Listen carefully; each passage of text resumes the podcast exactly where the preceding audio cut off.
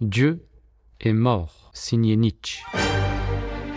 Si cette parole a été le cri de guerre de l'athéisme militant, elle a été pour moi une véritable source d'inspiration et de transformation intérieure.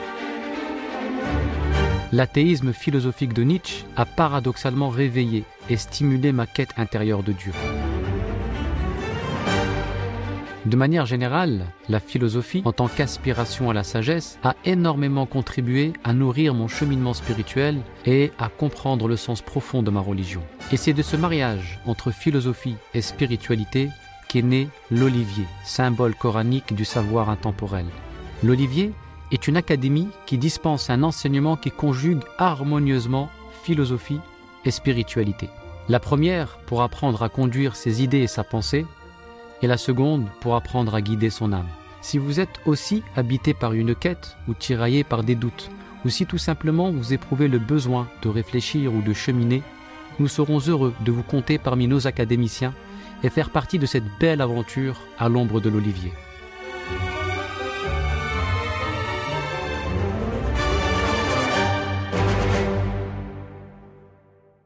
Le prophète sallallahu alayhi wa sallam passa près de quatre ans aux côtés de Halima radiallahu anha.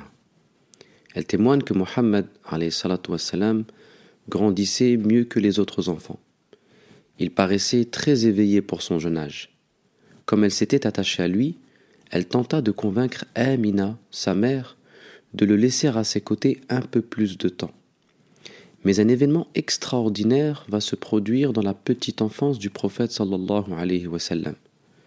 Alors qu'il joue avec d'autres enfants, Jibril lui apparaît, le prend par la main, l'allonge au sol et lui ouvre la poitrine pour purifier son cœur d'une tache noire qu'il jette avant de lui dire Ça, c'est la part démoniaque qui est en toi.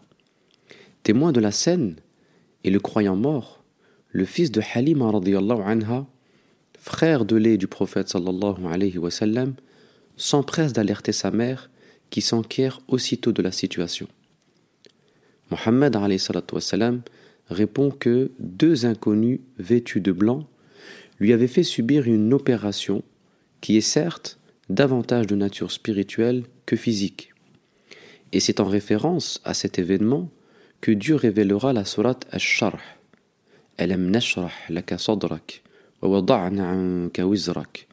N'avons-nous pas dilaté ta poitrine en s'adressant ici directement au prophète sallallahu alayhi wa sallam. Cet incident a perturbé Halima radiallahu anha, qui a jugé plus prudent de rendre l'enfant à sa mère. De cet épisode, nous pouvons tirer au moins quatre enseignements. Premier enseignement, cette expérience spirituelle permettait de disposer le cœur du prophète sallallahu alayhi wa sallam à supporter spirituellement le poids de la révélation qui est une parole lourde. Dieu dit en effet Inna Nous allons faire descendre sur toi une parole lourde, lourde de sens. Seul un cœur pur est capable d'une telle force spirituelle et digne d'être le réceptacle de la révélation. Deuxième enseignement, ce qui empêche la lumière d'Allah subhanahu wa ta'ala de pénétrer dans le cœur de l'homme, c'est cette rouille de péché et de résidus psychiques qui enveloppe le cœur. Dieu dit dans le Coran Une rouille s'est emparée de leur cœur. Et c'est cette rouille épaisse qui interdit tout accès au royaume de Dieu. Le prophète sallallahu alayhi wa sallam dit à ce titre Quand le croyant commet un péché, une tache noire s'imprime sur son cœur. S'il se repent, son cœur se purifie, sinon elle se répand au point de le couvrir entièrement. La parole d'Allah ne s'imprime que dans un cœur pur et éveillé au signe de Dieu. Autrement dit, les secrets divins ne se révèlent qu'au cœur ouvert aux influences spirituelles provenant du ciel.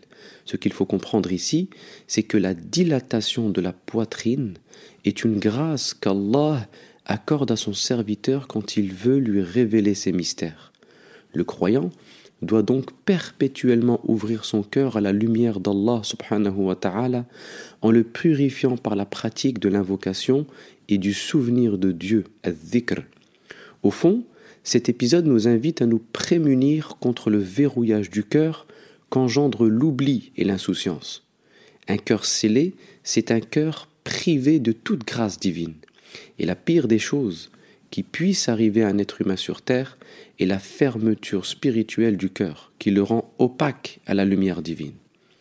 Troisième enseignement, Allah a veillé à prémunir le prophète sallallahu alayhi wa sallam dès son plus jeune âge des tentations triviales susceptibles de perturber sa mission prophétique. Il lui a accordé une certaine forme d'immunité spirituelle pour qu'il puisse réaliser sa mission parfaitement en ayant le cœur tourné exclusivement vers Allah subhanahu wa ta'ala. La purification du cœur permet d'assurer la légitimité de sa mission, parce que ce qui donne du crédit ou de la légitimité à un discours, ce n'est pas l'acquisition quantitative de connaissances, mais la disposition qualitative du cœur. Personne ne prêterait oreille à un menteur qui appelle à la vérité, aussi érudit et titré soit-il. Dernier enseignement, Allah nous indique à travers ce moment crucial de la vie du prophète sallallahu que ce qui doit primer en premier lieu dans notre cheminement spirituel, c'est la purification intérieure. Au lieu donc de se perdre dans une pratique superficielle et périphérique de la religion, il faut prendre le temps de se recentrer et de concentrer son attention sur notre espace intérieur.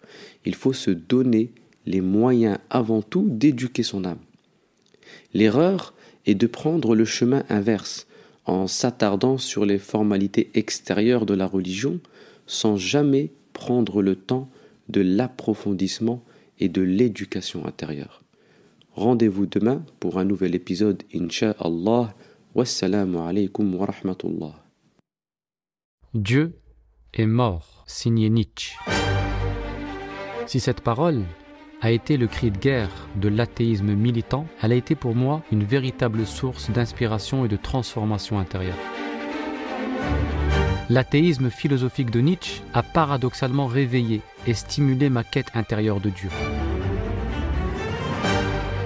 De manière générale, la philosophie, en tant qu'aspiration à la sagesse, a énormément contribué à nourrir mon cheminement spirituel et à comprendre le sens profond de ma religion. Et c'est de ce mariage entre philosophie et spiritualité qu'est né l'Olivier, symbole coranique du savoir intemporel.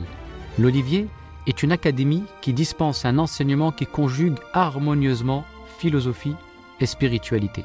La première pour apprendre à conduire ses idées et sa pensée, et la seconde pour apprendre à guider son âme. Si vous êtes aussi habité par une quête ou tiraillé par des doutes, ou si tout simplement vous éprouvez le besoin de réfléchir ou de cheminer, nous serons heureux de vous compter parmi nos académiciens et faire partie de cette belle aventure à l'ombre de l'olivier.